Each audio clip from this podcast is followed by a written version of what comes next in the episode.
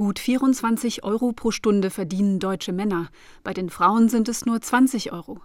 Am Anfang des Arbeitslebens sieht es mit der Gender Pay Gap, also der geschlechterspezifischen Lohnlücke, noch anders aus, erklärt Katharina Wrohlich. Sie leitet die Forschungsstelle Gender Economics am Deutschen Institut für Wirtschaftsforschung DIW Berlin zwischen 20 und 30 Jahren sind die Lohnunterschiede zwischen Männern und Frauen noch nicht sehr groß.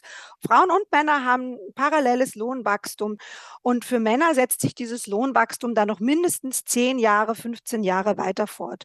Und für Frauen nicht. Der wichtigste Grund ist die unbezahlte Sorgearbeit. Darunter fällt vor allem die Kinderbetreuung, aber auch die Pflege der Eltern und die Hausarbeit. All das übernehmen vor allem Frauen.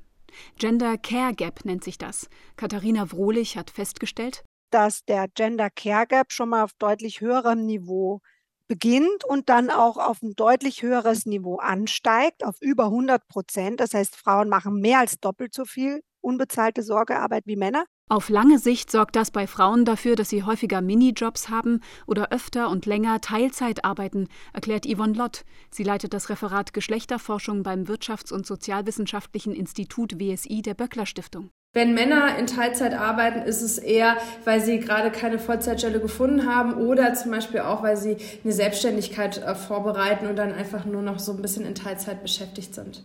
Die Lohnlücke gibt es nicht nur in sogenannten Männerberufen in der Industrie oder auf dem Bau, sondern auch in Frauendomänen wie den Bereichen Gesundheit, Soziales und Erziehung. Obwohl da eben sehr viel mehr Frauen als Männer arbeiten in diesen Branchen, haben wir es aber damit zu tun, dass dann, wenn dann Männer da arbeiten, sie aber mehr verdienen. Oder sie sind auch häufiger in Führungspositionen. Im Osten Deutschlands sind sowohl die Lohnlücke als auch der Unterschied bei der Sorgearbeit nicht annähernd so groß wie im Westen. Frauen in den neuen Bundesländern unterbrechen ihre Arbeit nicht so lange und arbeiten häufiger Vollzeit.